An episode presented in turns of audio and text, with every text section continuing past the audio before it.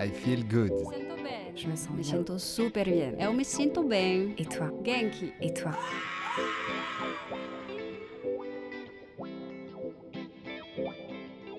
I Feel Good, les chroniques akashiques, le podcast qui vous veut du bien et vous donne un éclairage sur le grand éventail des activités de bien-être, développement personnel et spirituel et autres initiatives inspirantes. Ce podcast vous est présenté par Armel Bérodi et l'Espace Akashique. Bonjour à toutes et à tous, euh, je suis aujourd'hui en compagnie d'Arnaud Christine, avec qui on va discuter euh, de la question du genre, euh, qui va nous parler un petit peu plus en détail de son expérience, mais aussi de son expérience en tant que thérapeute et accompagnant sur les questions du genre. Notamment, Arnaud, je sais que tu es sexothérapeute, Mhm. euh, notamment multithérapeute. Mhm. Euh, merci d'être là avec nous. Avec plaisir. Euh, J'aimerais que tu nous parles un petit peu plus, toi, avec tes, tes connaissances de, de sexothérapeute, de, de psychothérapeute. Peut-être tu as une approche qui est en dehors de, de ton témoignage, qui est un petit peu plus euh, scientifique et, et technique. Mhm. Euh, si tu veux euh, nous donner quelques éléments de compréhension euh, supplémentaires. Oui. Alors, des termes techniques. Par exemple, pendant très longtemps, il y a un terme qui a été utilisé dans le milieu médical pour définir cette personne, ces, ces personnes. C'est le terme transsexuel. Le terme transsexuel est à bannir complètement. Les personnes trans rejettent ce terme-là pour une raison claire, c'est que c'est un terme pathologisant qui a été créé par la psychiatrie, le corps médical, pour euh, définir ben, la pathologie de ne pas vouloir appartenir à son propre sexe. Or, ces personnes maintenant aimeraient être accueillies en tant que telles et non pas en tant que personnes malades. Alors, tu Donc- vois, moi, je croyais que les, je croyais que, et, et j'imagine que je suis pas la seule, que c'était lié au fait d'être opéré ou pas opéré. Eh bien non. Transsexuel, c'est le terme euh, psychiatrique qui est, qui est pas utilisé. On peut utiliser le terme transgenre, mais le terme trans, tout simplement, euh, est encore celui qui convient le mieux. Concernant les opérations, euh, de ce que j'ai pu entendre, lire et comprendre, notamment lors de ma euh, formation, il est très déconseillé d'évoquer ou de demander euh, où en est la, personne dans son parcours, s'il y a la démarche de changement de sexe de l'opération, parce que c'est un processus qui est difficile, qui est éprouvant, qui génère des changements physiologiques, psychologiques, organiques importants, et c'est très intime. Donc, accueillir une personne trans dans son cabinet et euh, lui demander euh, Mais euh, est-ce que vous avez changé de sexe? Ou alors, est-ce que vous en, où est-ce que vous en êtes dans cette démarche? peut être vécu comme très intrusive. Donc, il ne faut pas le faire. Euh, en revanche, si la personne en parle, c'est qu'elle a besoin d'en parler. Et, euh, donc, euh, bah, de nourrir la conversation dans ce qui est proposé. Est-ce que tu as remarqué qu'il y avait des, des personnes qui venaient en souffrance de choses particulières et singulières qui sont reliées à cette transition? Cette transition, qu'est-ce qu'elle vient induire?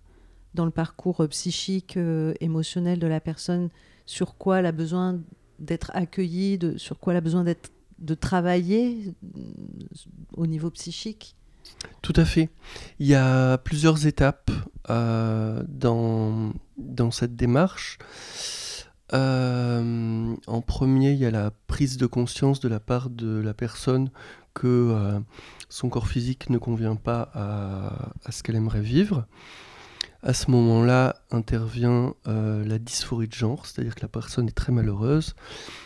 Là, en tant que thérapeute, euh, ce qu'il y a à faire, c'est juste être un soutien par l'écoute et donc euh, écouter, accueillir, être une présence rassurante. pour cette première étape. Est-ce que c'est comme une sorte de deuil à faire de son genre de naissance Il y a quelque chose de cet ordre-là. Euh, accompagner ce deuil, accompagner une renaissance vers quelque chose qui fait plus sens pour la personne. Euh, ensuite, il y a l'étape de la prise de décision, qui n'est pas forcément facile. Euh, et à cet endroit-là, en tant que thérapeute, nous n'avons pas à influer la personne euh, concernant la prise de décision de changer de sexe. Ça lui appartient complètement. changer de sexe ou changer de genre? De la manière dont son, dont son genre? Alors, est-ce que euh, c'est la même chose? Changer de genre, c'est une décision euh, euh, psycho-émotionnelle, une prise de conscience où, ah bah tiens, je me reconnais pas dans mon genre assigné à la naissance, du coup, je vais m'autodéterminer de telle façon. Mais ça peut être un processus qui ne nécessite pas d'accompagnement psychologique, enfin qui peut, mais qui, ne, peut ne pas avoir besoin.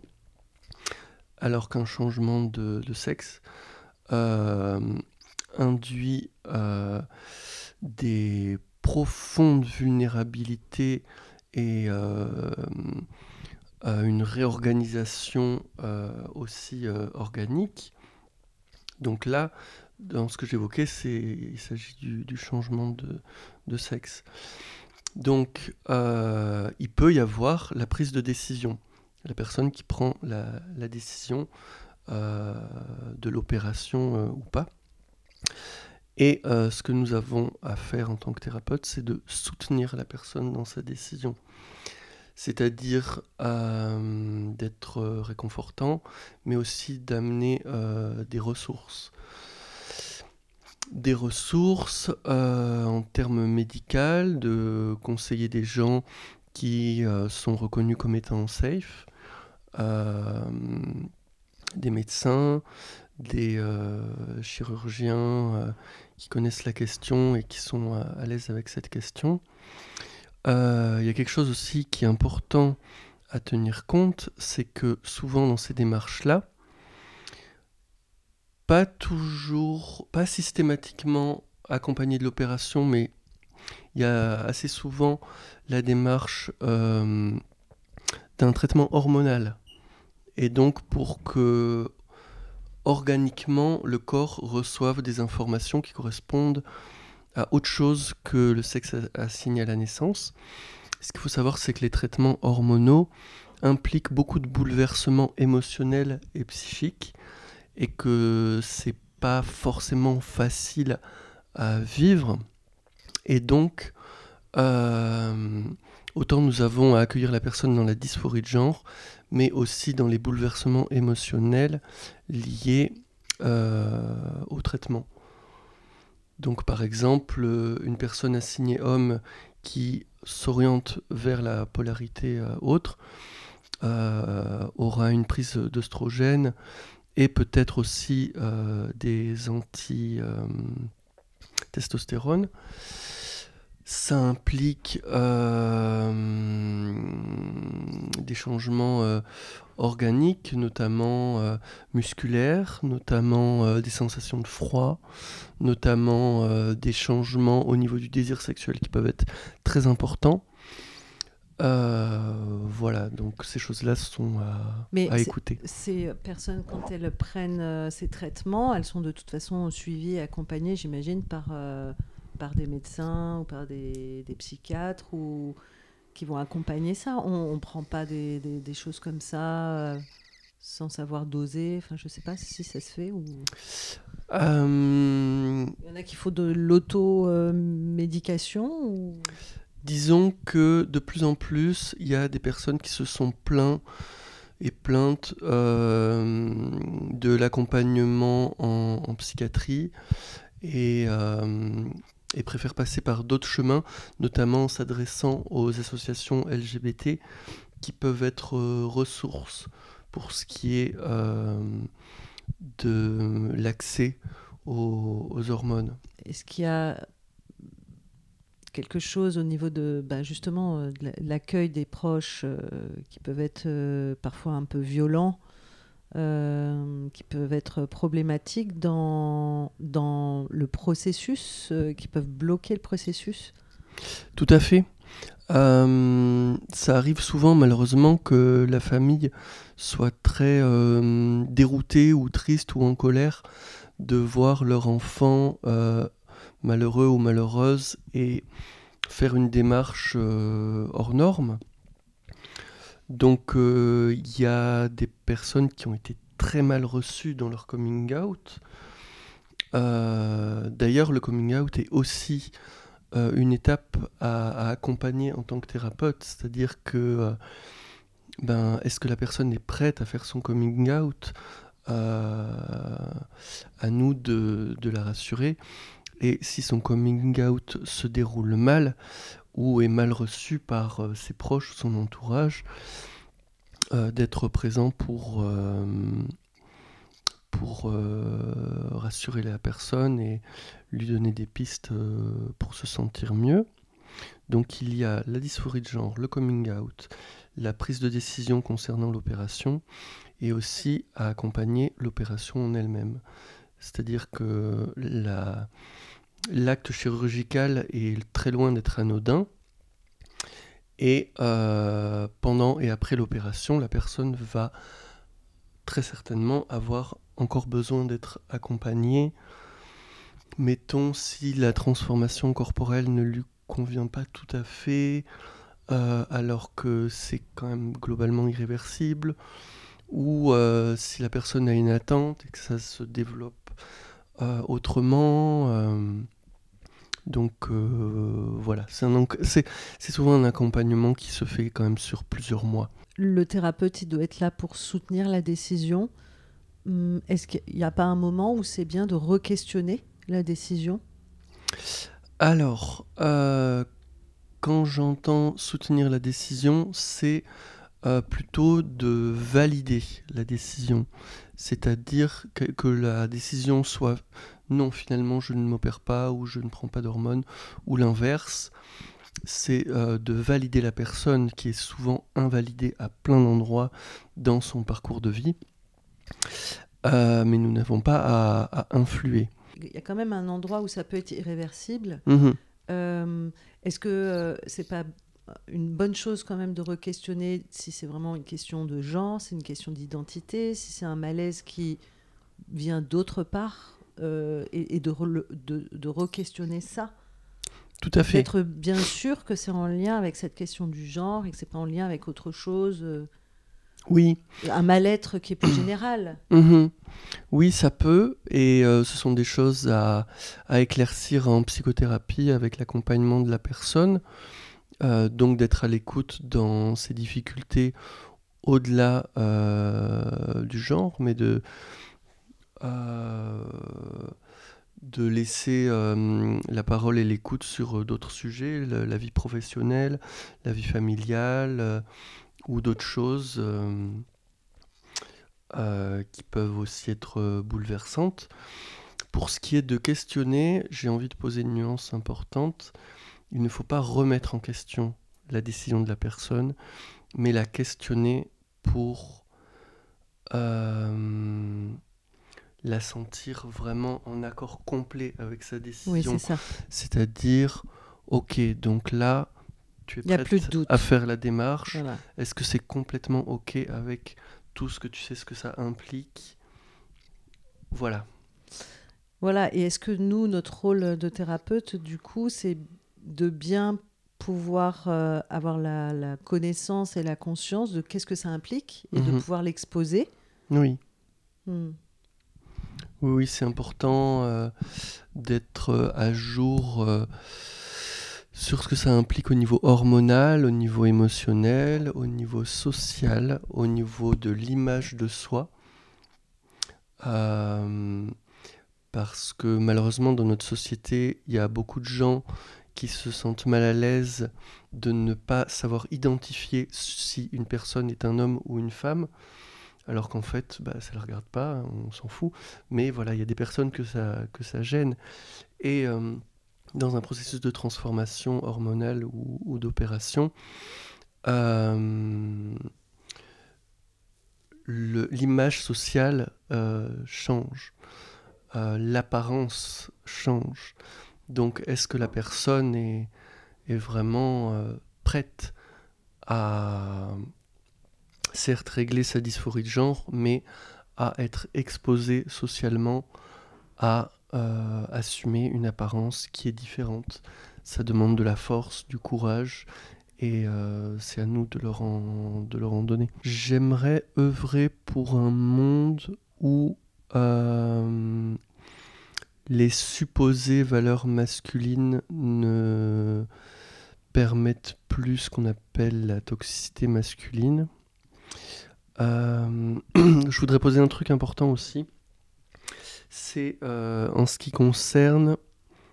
Alors là, c'est de, c'est du langage, hein, mais euh, dans le développement personnel, assez souvent, j'entends ou je lis énergie masculine, énergie féminine, réunion d'épaules, masculin, féminin tout ce blabla. Le féminin sacré, le masculin sacré. Voilà. T'adores, hein Ah ouais. tout ce blabla agace profondément la communauté euh, trans et non binaire, parce qu'elles se reconnaissent pas dans ces polarités. Et euh, je viens appuyer aussi euh, avec la formation que j'ai eue en, en sexothérapie et aussi le dictionnaire, tout simplement le mot féminin dans le dictionnaire, c'est juste ce qui concerne les femmes et ce qui ne concerne pas les hommes. Le masculin, dans le dictionnaire, c'est ce qui concerne les hommes et qui ne concerne pas les femmes. Donc, partant de ça, d'affirmer qu'il y a des valeurs, des qualités euh, masculines, ça sous-entend malheureusement qu'elles ne sont pas présentes dans le féminin.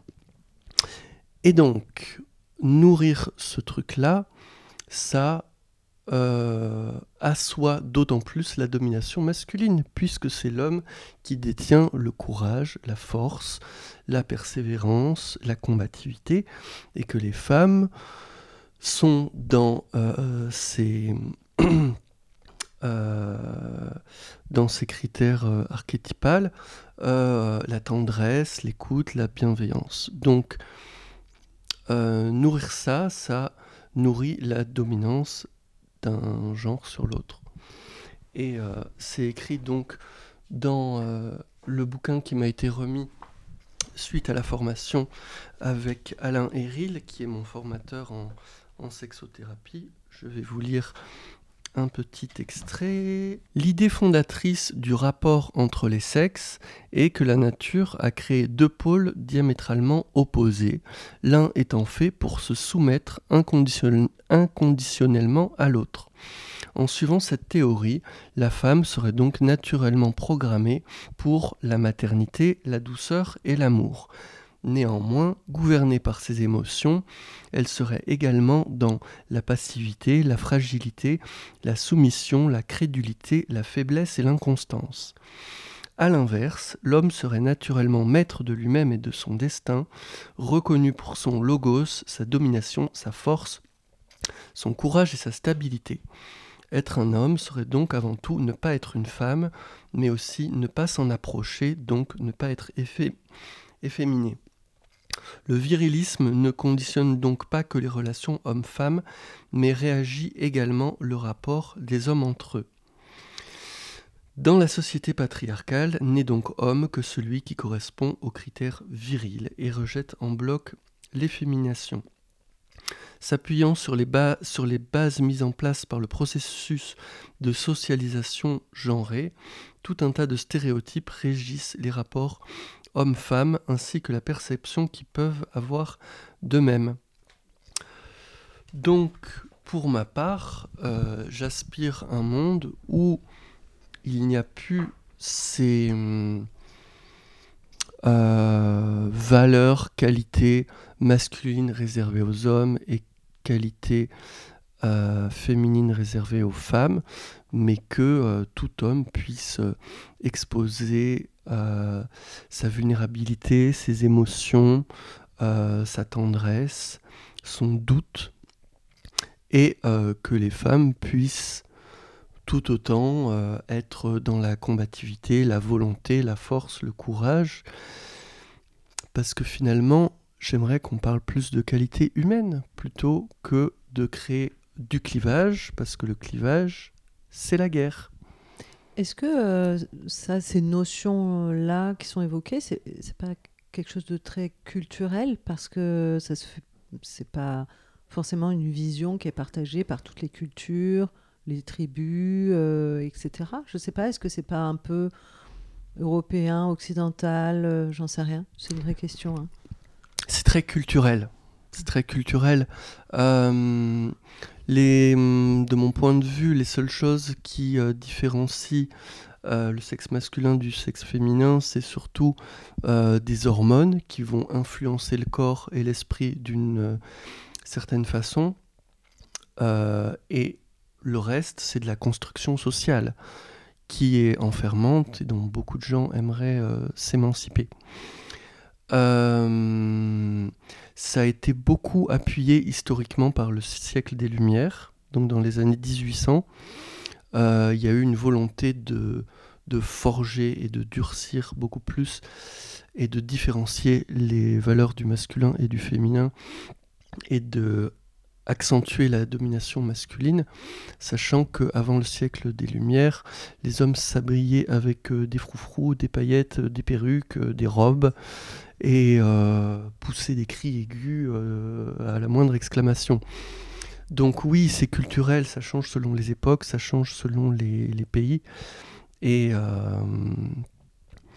et puis il y a aussi des tribus, notamment amérindiennes, et euh, en Extrême-Orient ou, euh, ou en Sibérie aussi, où en fait les personnes qui n'étaient pas clairement d'un genre ou dans l'autre étaient euh, estimées, portées en estime, et souvent à qui on prêtait des, des, dons et des compétences chamaniques, parce que la personne accueille en elle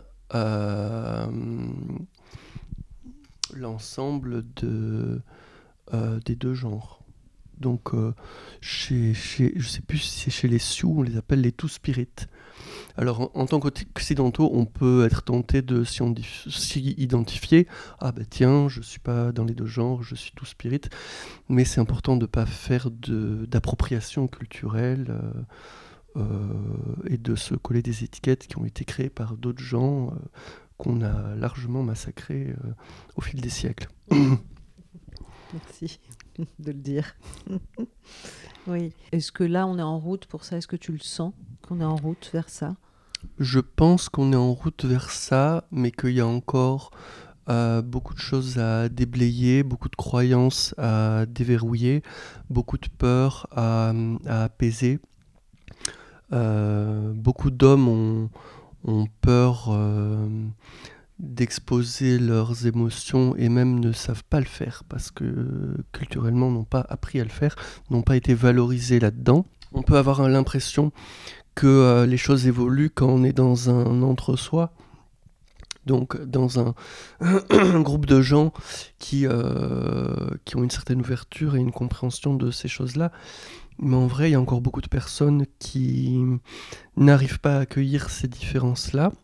Et le, développement personnel peut parfois faire fausse route par rapport à ça, euh, notamment pour la question des énergies euh, masculines ou féminines qui, qui, qui peuvent euh, créer euh, l'illusion que le mot féminin et le mot masculin ne sont pas des termes genrés alors que ce sont les termes les plus genrés qui existent. Eh ben, il y a encore du chemin à faire hein, alors. Oui. si tu avais une baguette magique, qu'est-ce que tu ferais? Euh, Je transformerais tout le monde en bisounours, mais avec leur consentement. Merci. Merci beaucoup pour ce partage euh, et ces éclairages. Euh, j'espère que nous allons euh, à bon train sur ce chemin. Mhm. Merci pour cette opportunité d'expression. À bientôt. Merci. Merci à toutes et à tous pour votre écoute. À bientôt dans une prochaine émission I Feel Good. Pour aller plus loin, rendez-vous sur la page Facebook de l'émission I Feel Good 888 ou sur mon site internet armelberodi.fr. Ce podcast est disponible sur vos plateformes préférées Apple Podcast, Deezer, Spotify, Google Podcast, YouTube. Ces informations sont données à titre indicatif et ne se substituent à aucun, se substituent à aucun conseil médical. Cal, cal, cal. Avant toute expérimentation, prenez l'avis de votre médecin.